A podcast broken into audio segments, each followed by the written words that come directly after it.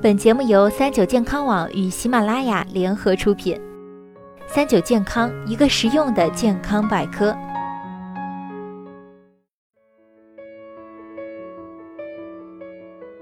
嗨，大家好，欢迎收听今天的健康养生小讲堂，我是主播探探。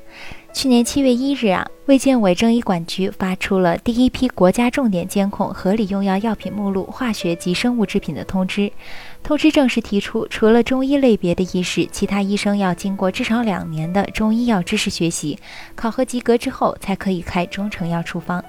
大家将这条政策解读为西医不能开中药饮片和中成药。其实，正如通知所说，如果经过学习并且合格之后，西医还是可以开的。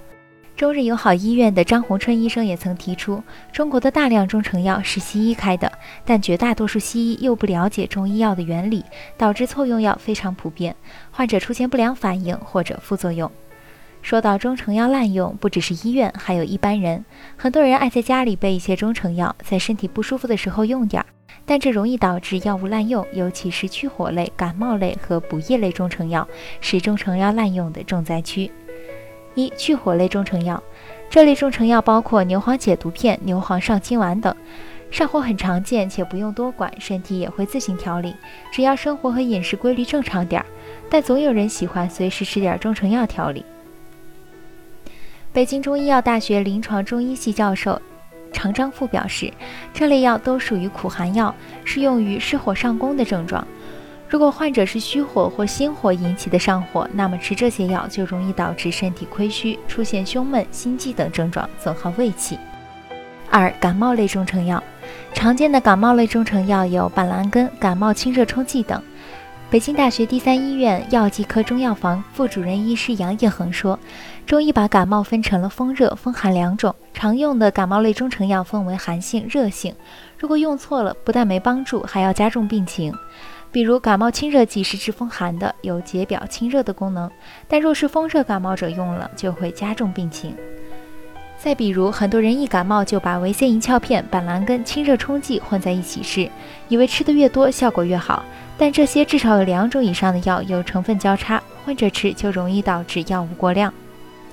三、补益类中成药，补益类中成药有阿胶、六味地黄丸等，在养生热潮之下，进补成了很多人的日常需要。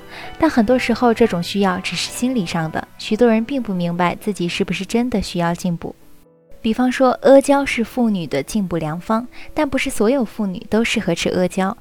脾胃虚弱的妇女服用之后，就容易出现食欲不振、胃胀等症状。还有很多人只要肾亏就吃六味地黄丸，这种现象非常普遍。医生表示，到医院抱怨六味地黄丸的患者，大多是自己滥用而导致身体不适的人。六味地黄丸是有非常明确的适应症的，不能瞎吃，更不能像营养品那样天天吃。正如俗话所说：“是药三分毒”，用药一定要谨慎再谨慎。否则，一不小心就会造成肝脏损伤。好了，今天的节目到这里就要和大家说再见了。我是主播探探，我们下期再见吧。